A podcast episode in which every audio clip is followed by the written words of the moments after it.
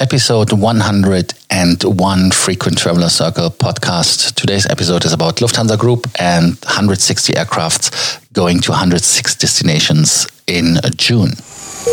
Welcome to the Frequent Traveler Circle podcast. Always travel better. Put your seat into an upright position and fasten your seatbelt as your pilots Lars and Johannes are going to fly you through the world of miles, points, and status.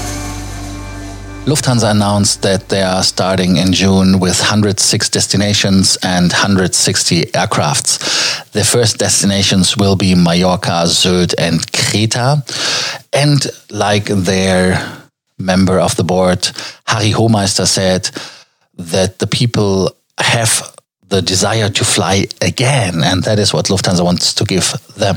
I don't know how they come up with the destinations Mallorca, Sylt, and Creta um, basically, it is, of course, destinations which are touristy, but um, I know, for example, for Tallinn that they are going to Tallinn as well, and they're even extending the flight plan they have right now.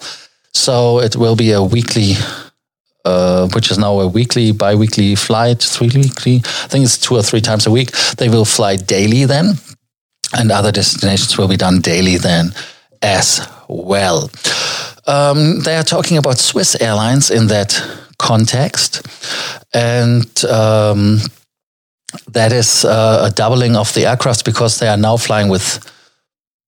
It's 80 aircrafts what they need. Of course, they use more to keep them airworthy, but they are doubling their fleet that they need and to use. And like I said, uh, from Austrian Airlines and from Brussels Airlines, we hear, hear nothing. I heard from Austrian Airlines only that they postponed a little bit the start date again. What the reasoning behind it is, I don't know, except that they have no um, government uh, approval, maybe that can be something that uh, stops it. And um, Lufthansa says as well that the full flight plan will come next week. So let us see what they offer next week. And they always say that you have to be as the passenger informed about the uh, travel rules and restrictions so that you have to know if they if you need certain papers certificates and so on i know from a friend who flew to sweden uh, that they check on you that you have all documentations you need even Sweden has no documentation you need when you're coming from a European country as a European citizen. But they check, and 10 people got denied boarding because they were not from the European Union. And so they were not let on the flight, which is kind of interesting, in my opinion, but that is what it is. And another thing you have to keep in mind with Lufthansa since the 4th of May, Lufthansa Group has a mandatory face mask you have to wear. So you have to wear, while boarding on board, a face mask. that is something we have to laugh. They say that it's uh, positively received by the passengers.